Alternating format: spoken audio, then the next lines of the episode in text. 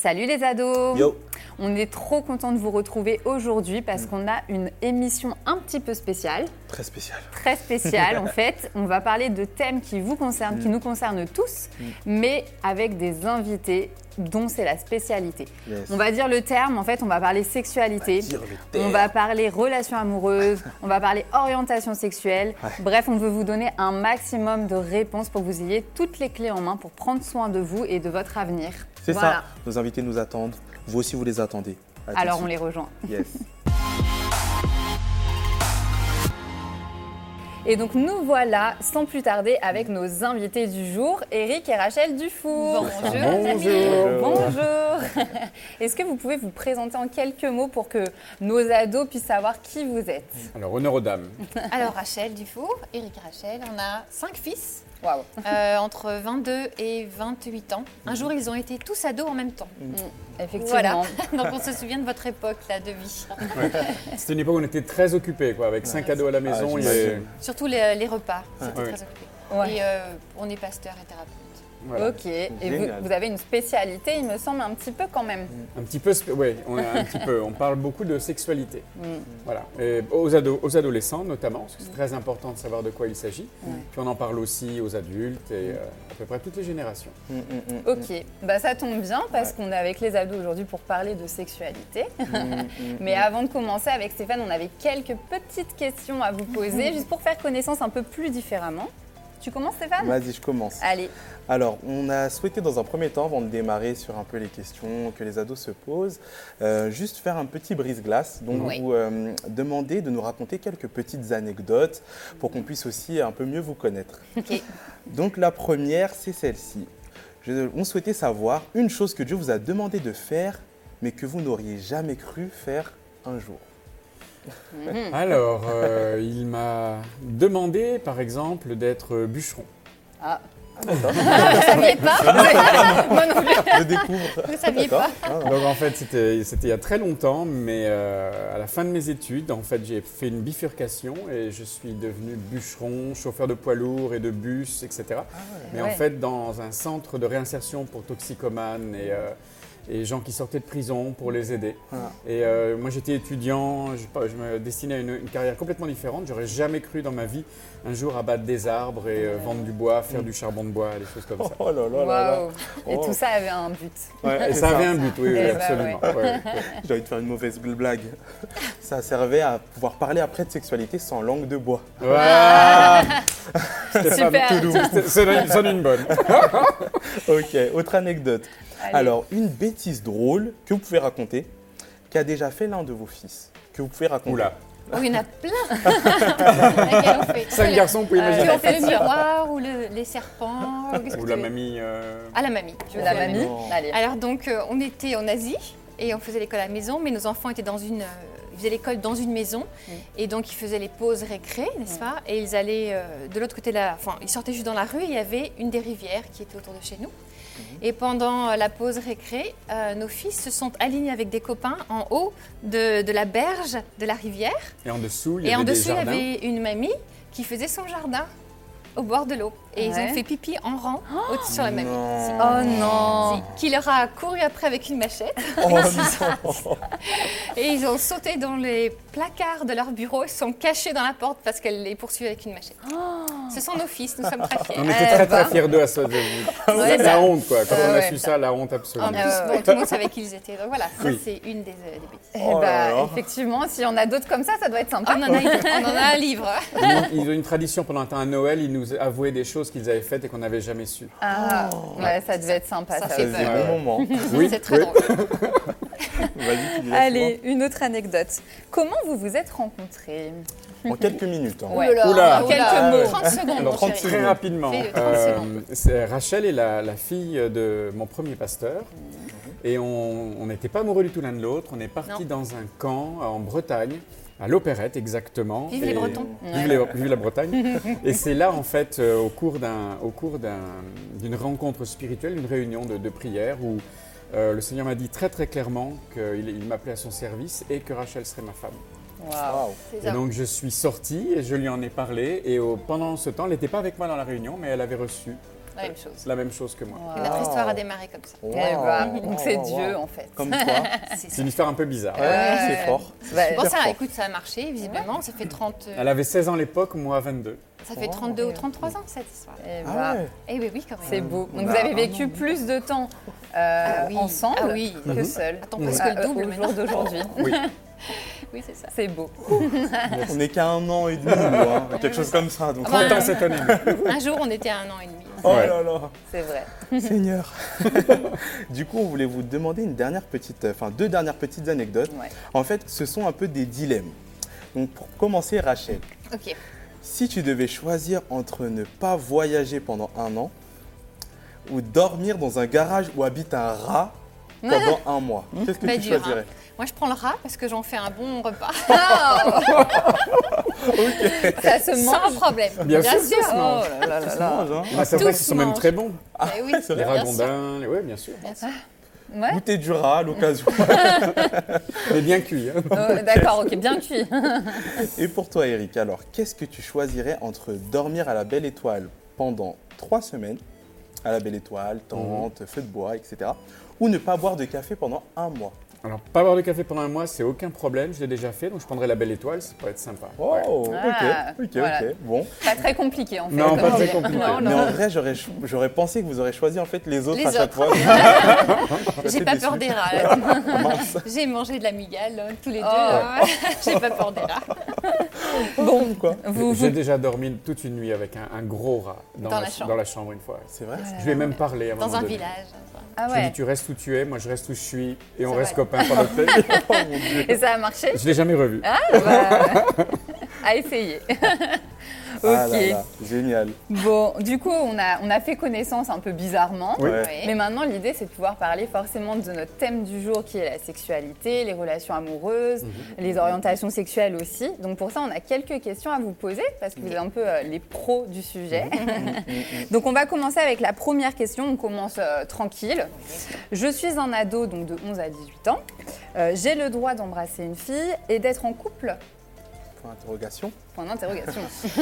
C'est moi qui vais? Allez, vas-y. Allez, alors, l'amitié va être la chose la plus importante. Je sais que tout de suite, là, on va se dire, ah, j'ai envie de construire un couple, j'ai envie d'embrasser euh, une fille, euh, mais ce qui va être la première étape, c'est de construire une amitié. Ça, à quoi ça va servir d'être en couple si on n'est pas des bons amis? Donc on va vous conseiller d'aller tranquillement, de profiter, de- d'avoir du fun ensemble, de vous découvrir, de construire quelque chose qui pourra ensuite vous emmener vers des sentiments qui naissent, etc.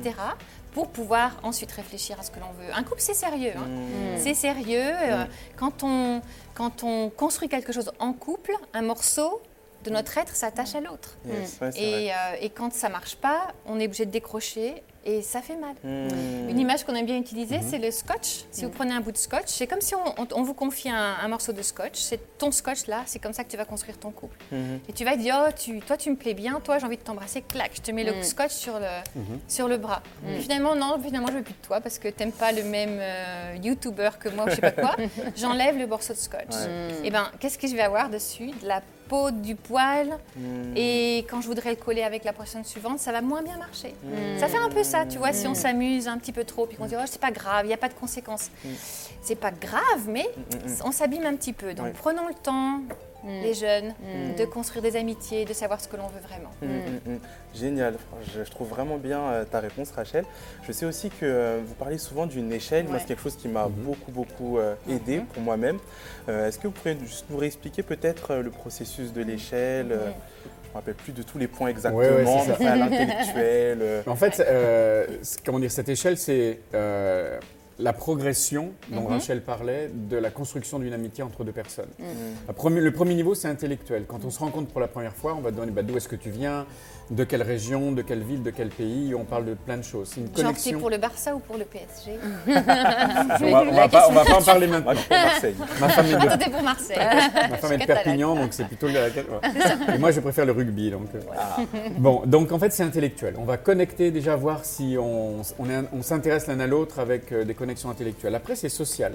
Comment on réagit avec le groupe? Il y a des gens qui vont dans un groupe qui vont prendre un bouquin et lire, mais ils vont, ils vont pas connecter avec le reste du groupe. Mm. Et puis pour certains, ça va être oh là là, non, c'est pas possible, quelqu'un comme ça. Et puis donc on, on apprend à voir comment l'autre interagit dans le groupe et si on apprécie l'autre dans le groupe. Ouais. Très important aussi de voir à ce niveau-là, euh, si on a des amis communs ou autres. Ensuite, c'est euh, au niveau fun. Qu'est-ce que l'on fait qui est fun pour l'un comme pour l'autre?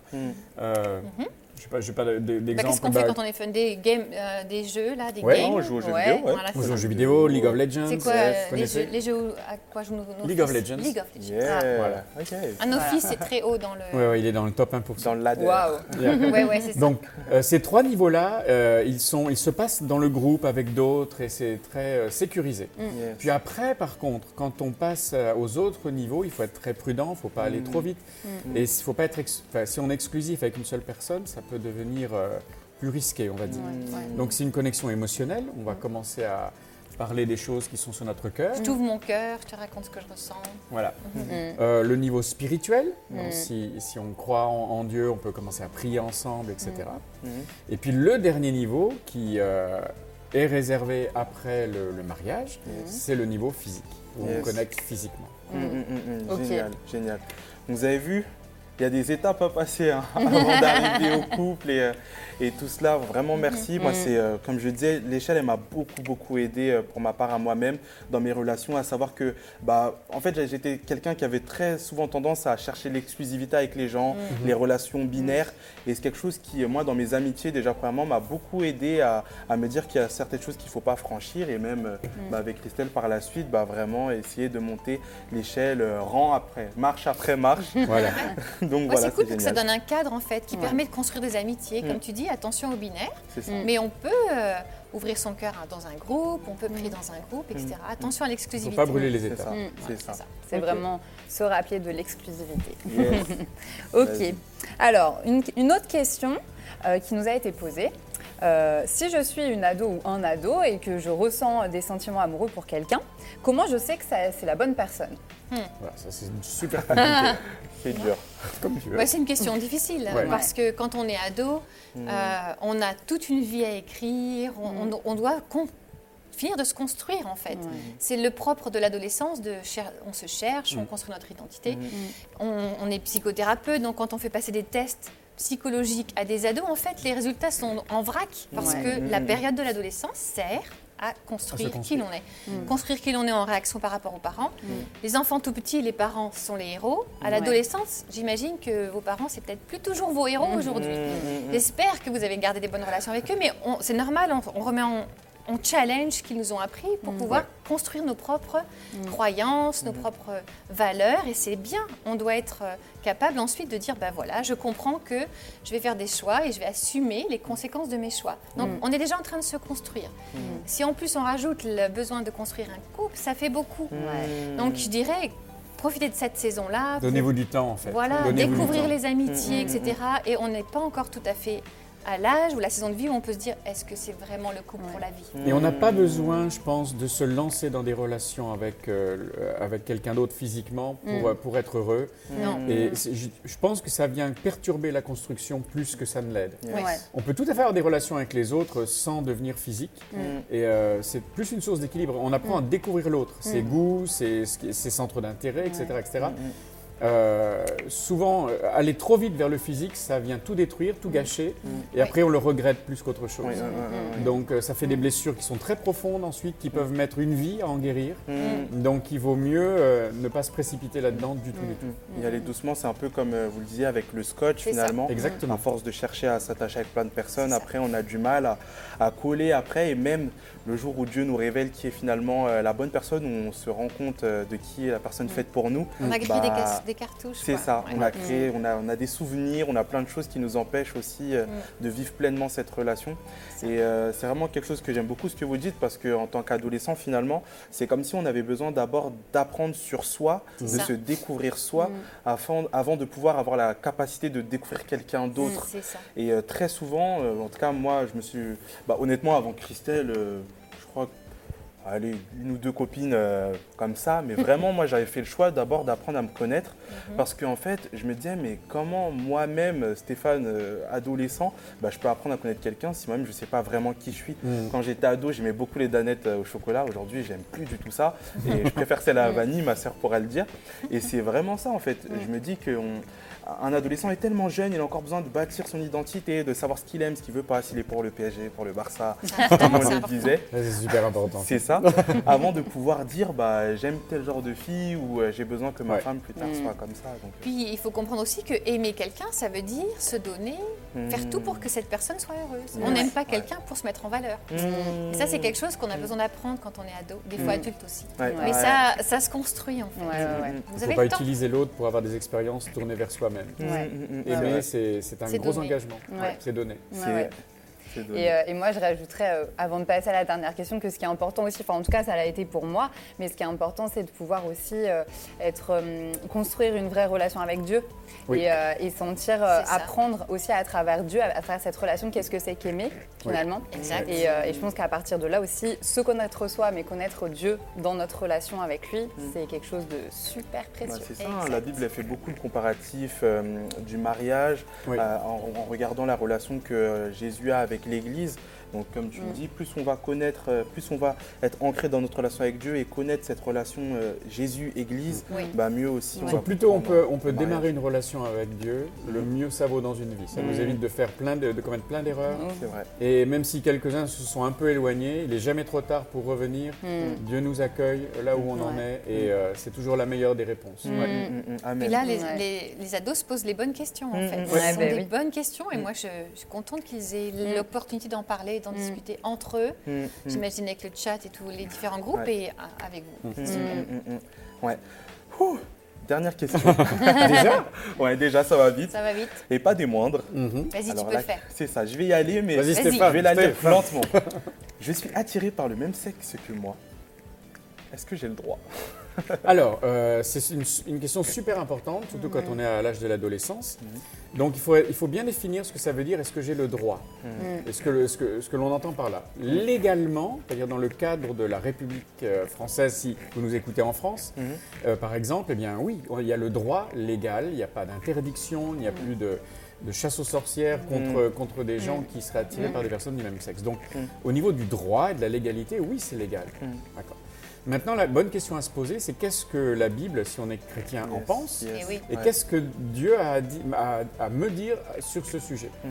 Et dans toute l'écriture, il y a, je pense, quelque chose qu'il faut bien comprendre, c'est que euh, donc quand on est attiré par des personnes du même sexe, c'est-à-dire Mhm. qu'on a une attirance homosexuelle. Mhm. D'accord C'est le terme Ouais. qu'on va employer, Ouais. euh, qui, qui est l'inverse d'hétérosexuel. Et puis après, il, y a- il peut y avoir d'autres catégories, mais on va garder ces deux-là pour Oui. rester simple.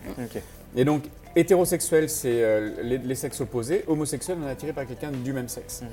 Donc, la Bible ne condamne jamais la personne qui est attirée Mm. par quelqu'un du même sexe. C'est-à-dire l'homosexuel est aimé par Dieu, euh, Jésus l'aime, il y a, euh, Jésus veut rencontrer cette personne Mm, comme n'importe quelle autre personne. On n'est pas rejeté, on n'est pas mis de côté, on est. Dieu nous aime, point barre, il n'y a rien à rajouter.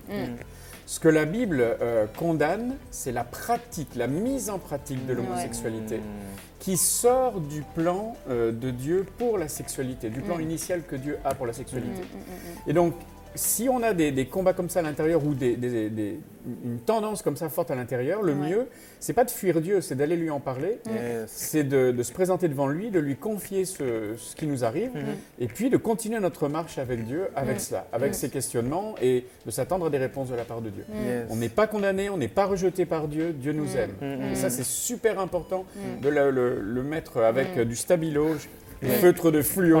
Dieu t'aime, il te rejette pas et il, il- il t'aime tel que tu es. Mm, mm, Maintenant, mm, c'est la pratique, la mise en pratique que la Bible euh, condamne ou disons n'en- n'encourage absolument pas Mm. parce que c'est en dehors du plan de Dieu Mm. et ça peut attirer toutes sortes de, de souffrances. Oui, oui, oui, yes, yes. Bon, bah, c'est assez complet, hein, honnêtement. euh, on est vraiment, franchement, on a la chance de vous avoir Ouais. aujourd'hui. On est vraiment content chance. de Mm. pouvoir euh, bah, discuter toutes ces questions qu'on a vraiment régulièrement, euh, d'ados qui se posent euh, bah, ces questions-là, et c'est vraiment une chance. Merci, vraiment merci Avec Eric plaisir. et Merci à vous deux. c'est vraiment une grâce. Un mot pour la fin Eh ben, un mot pour la fin, merci. On va se retrouver sûrement sur une prochaine émission, je Ouais, crois. ça, ça, ça. On va pouvoir parler d'autres choses un peu dans le même, euh, dans le même ordre. Mm. Donc, euh, eh ben, on n'a plus qu'à se dire à dans deux semaines. Ah, dans très deux bientôt. semaines. C'est ça, à dans Très deux bientôt. semaines. Soyez bénis.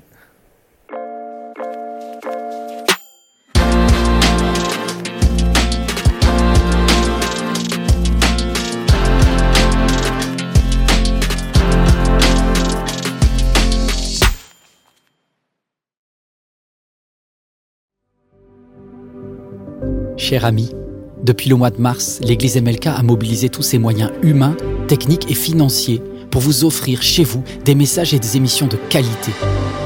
Car chaque jour, nos équipiers, qu'ils soient bénévoles ou salariés, donnent le meilleur d'eux-mêmes pour refléter l'amour de Jésus. La mission que Dieu a confiée à l'Église MLK consiste à communiquer son amour à vos enfants, à vos ados, à vos amis, à vos proches, à tous ceux qui décrochent de nos églises plus traditionnelles. C'est vraiment cet amour qui nous a, qui nous a attirés.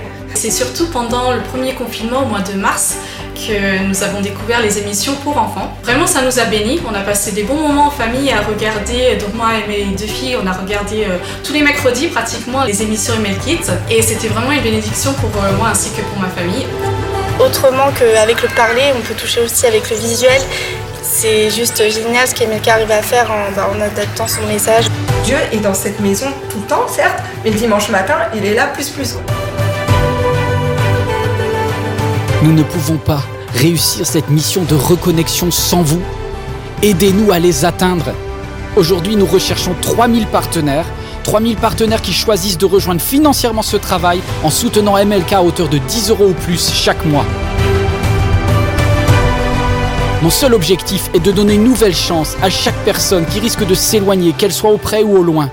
Une chance de reconnecter personnellement avec Dieu. Aidez-nous. Devenez partenaire financier de MLK chez vous.